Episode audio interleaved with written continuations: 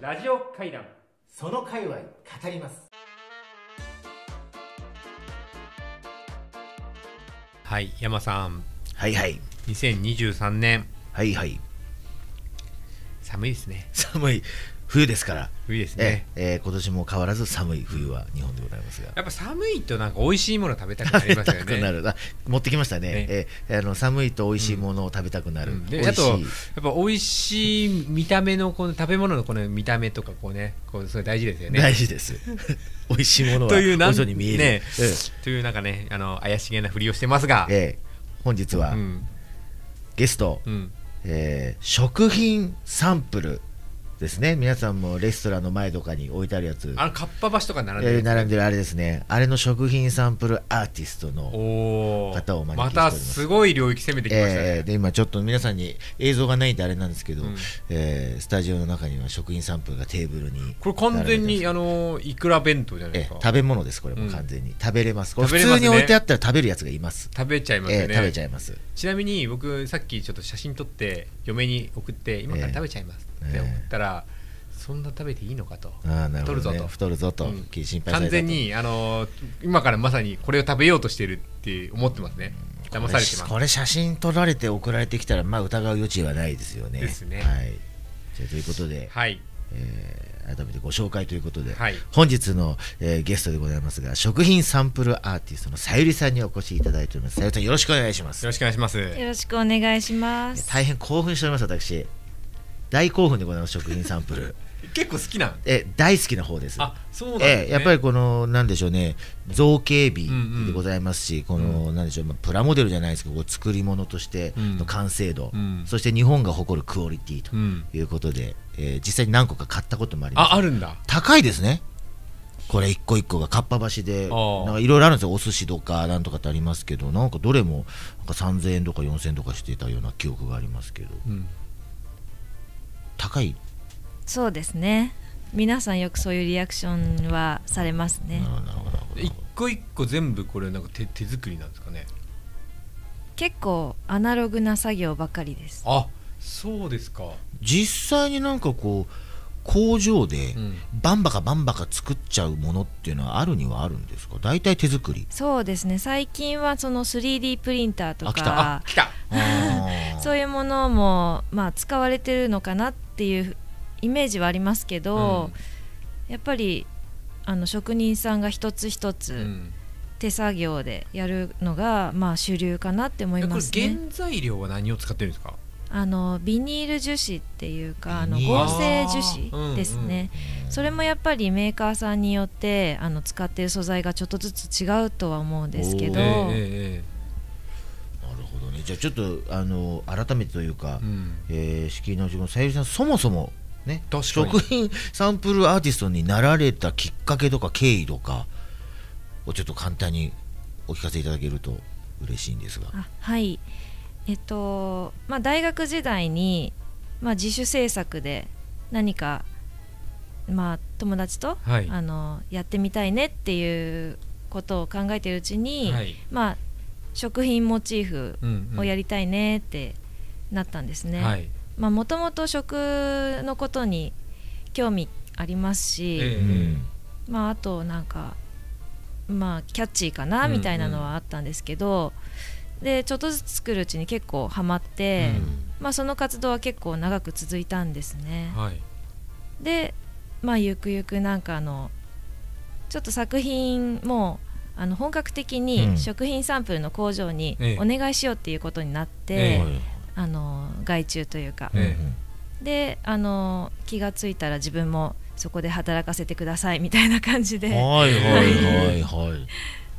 いいましたねなるほどもう食品サンプル作った歴としてはどんぐらいなるんですかえっとその工場に入って作らせてもらったのはまあ5年ぐらいですかね五年、はい、すごいですね一人前になるのに大体どんぐらいやればこうそこそこのになるんですかまあそういうあの典型的な形というかそういうことが全くわからないんですけど、はい私はもう入ってすぐにじゃあこれやってくださいってもう机の上にバンって乗せられておうなるほど頼むよとレタス作れみたいな、まあ、一番私に教えてくれたのがその当時80歳ぐらいの職人さんだったんですけどなるほどもうあのこうやればできるからって言って自分の机でやってることを見せてくれてう、んもうそこからすぐに始まりましたね。師匠からのなるほど一子相伝のねこうやってでこうやってやればできるからそうしかもなんかできねえよやっぱみりたいねこうすごいご高齢ないや方がこう83歳からの、ねええ先達でいええていいですね技術伝承を感じましたやっぱじゃあこの業界全体ちょっと少しあの高年齢化してるんですかそうですねあの割合としてはえ60代から80代の方が多いと思われてます。はい、えー結構主戦力はその年代の方なんですねそうですねじゃあ若い方でこの食品サンプルアーティストを志そうって人あんまりじゃあいないのかな今はすごくあの、まあ、多分興味ある方がいっぱいいらっしゃって、うんもう独自で多分作られてるアーティストさんは増えてると思いますね。へーへえそうなんだ、はい、あのまあ結構素材もうん手に入りやすいものがあったりとか、なんかクラフト系のコーナーとか結構充実してたりとかするので、あえ私も結構ビビるぐらいあのネットで上手に作られてうるん方何者だととこやつ、見ますねうんこやつ何者だと上げてきてるぞと、はい素人なんだよね、うんあ、ね勝手に自分でやって、えそうか材料も変えるから、うんはいやれちゃうと、だから本当にその職人とか素人とかの境目は実は全然ないですうね、ーんそうか免許が必要なわけでもないあ特にない、うんうんまあそういうあの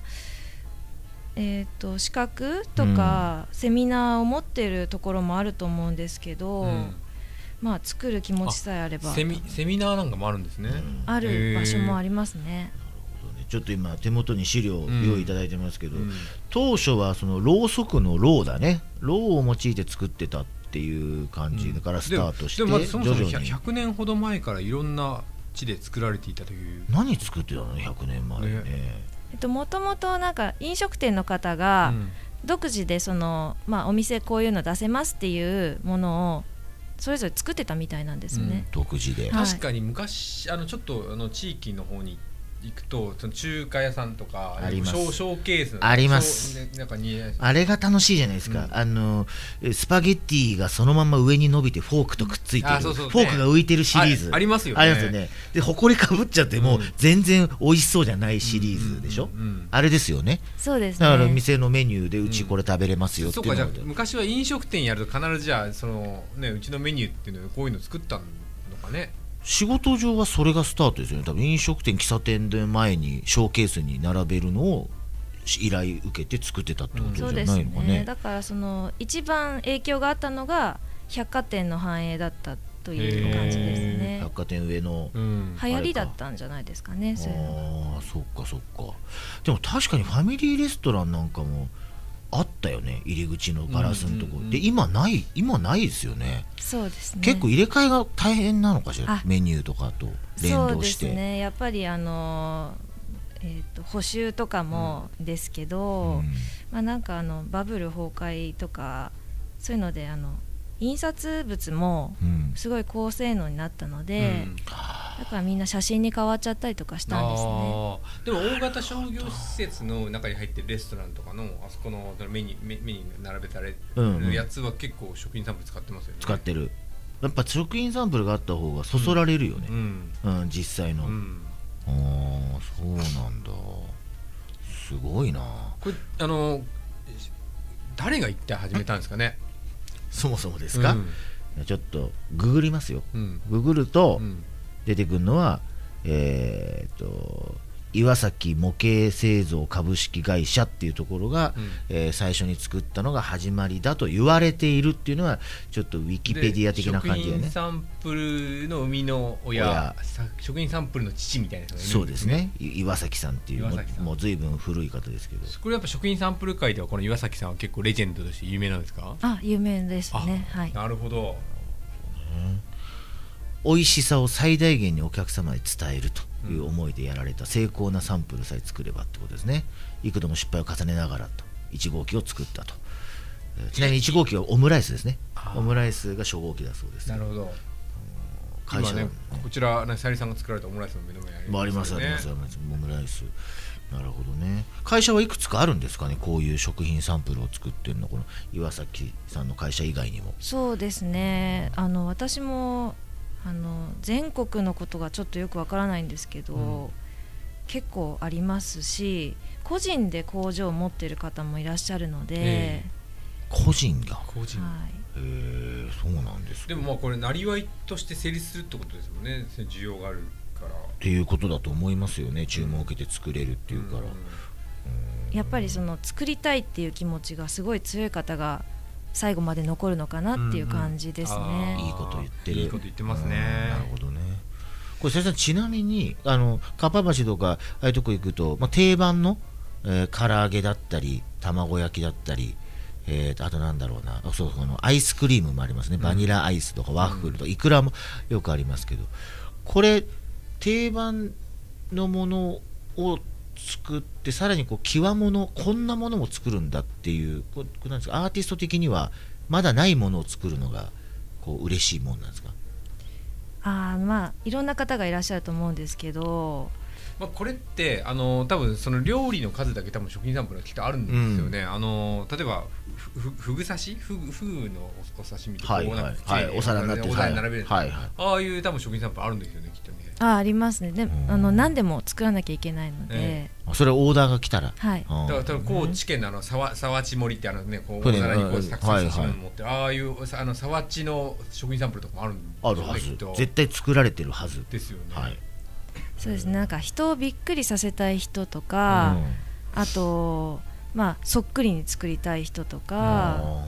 あなるほどはい、あと自分が食べたいように作りたい人とか、本当にその職人さんによって全然あのまああー考えも違うしやっぱり出来栄えもううん同じものを作っても違いますね、うんちょっとあの素人の質問ですけど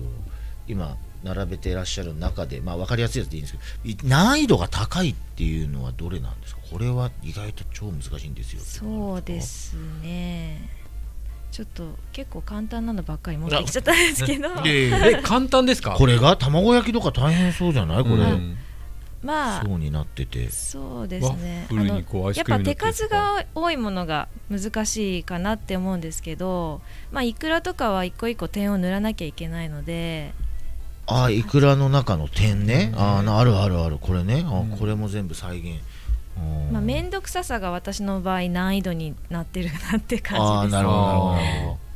でもこのねやっぱあのおおオムライスオムレツオムライスオムレツかどオムライスオムライスのこの表面の卵の感じとかってすごいディテールね感じますよケチャップのなんか液体感とかね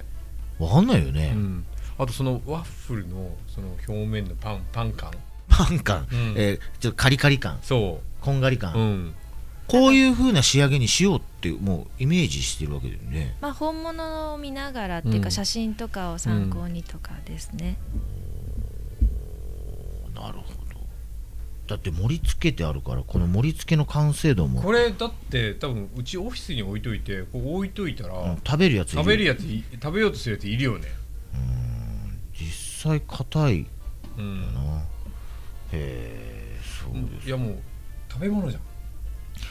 食べ物ですうん、これ先生食べ物以外も作っちゃったり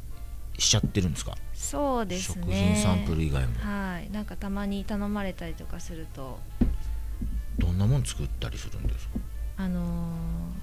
クラフトビール屋さんのあこれうんタップハンドルううんんをなんか一回、あのー作らせてもらいましたこれへえキャラクターがあのこのピンクのピンクのねはいはいはいキャラクターがいるんですけど、うんそれをまあ作ってまあ樹脂なんでこれ同じ素材なんですうけんど、うんうんでこう注げるうんうんやつみたいな、合成樹脂でできるものであればもう何でも作っちゃうっていうことなのかなそうですねおーなるほどねこの写真の中のこの肉肉だよねそうですねはいこれはどういった経緯でこれはあの、まあ、私が勤めていた工場で依頼があったものなんですけど、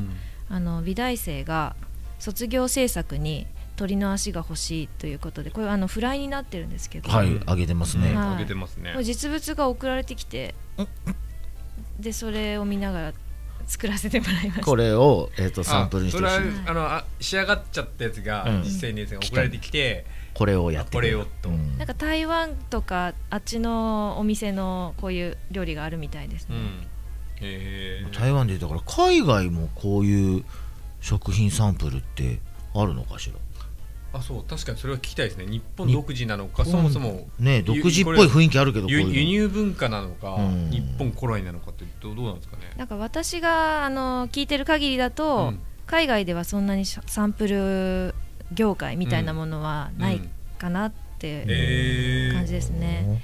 でまあ器用な方はたくさんいらっしゃるのでもしかしたら今独自で始めてる方もいるかもしれないんですけど、はいはいはいやっぱりあの面倒くさいことなんですよ、結構。うんでまあそうですよ日本人のその粘り強さというか手先の器用と粘り強さ根気強さといううかんなんかちょっと日本食うんが繊細なのと同じように、やっぱり、うん、あの見方もあと捉え方もうんうん繊細なのかなって思いますね、なるほど日本の職人さんが。でもこういうのってなんかついつい僕こう考えちゃうんだけど、うんこれあの今ある食べられるものをこう残すのもあるんだけどその伝統料理とかってもうなんかレシピとかあるけど再現する人たちがいなくなるとすると再現されたものが見た目でどうなってるのかってことを多分写真とかではいはいはい記録保存していくか、まあ、こういう形で記録保存していくかっていううん世界はうんなんかすごい大事な話な気がするよね、文文化継承的そうなです視点でいねくと味わえないけどそうそ見た目だけでもせめて立体的にね、うんそう確かにね消えてっちゃってる料理もあるんだろうね伝統料理で、へえなんかその何ですかって YouTube とかでちらっと見るとなんだかこうその水の中でこうなんかお湯の中はいでこう形成していくんですかこれって固まんないようにそうですねそ作り方れがあのローで作ってる、うん、あのあー方法を体験できたりとかははいするんですようんね、うんうんうん合成樹脂は違う違いますね全然作り方が違いますね合成樹脂ってどうどういう感じでこう丸めてたりするの広いそうですねなんかローはあの温めながら柔らかくしてで冷めると固まるみたいな流れなんですけど、えっと、樹脂の場合は液体になっていて、うんそれを型に流し込んでで高温で焼いて固まるんですねはいううん、型に流し込むはいそうです唐揚げのじゃあ型があるあそうなんですよへどういうことえこれ唐揚げとかレンコンとかそうですね全部型がある全部型ですで流し込んで流し込んだ段階で色がついているあ後から塗るえっ、とどっちもあってベースにつけるのと、うん最後に着色するーどっちも混ぜ合わせてあーはいそうなんだ、あれだからソフビ作るのとなんか似たような感じなのかな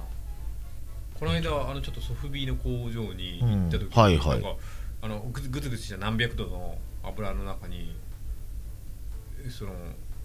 なんかね樹脂を入れてぐつぐつぐつってか金型に入れてあー揚げてってやってたんだけどそそういうことそうですねはいあの結構皆さんびっくりされるんですけど本物から型を取って本物からそのはいそうです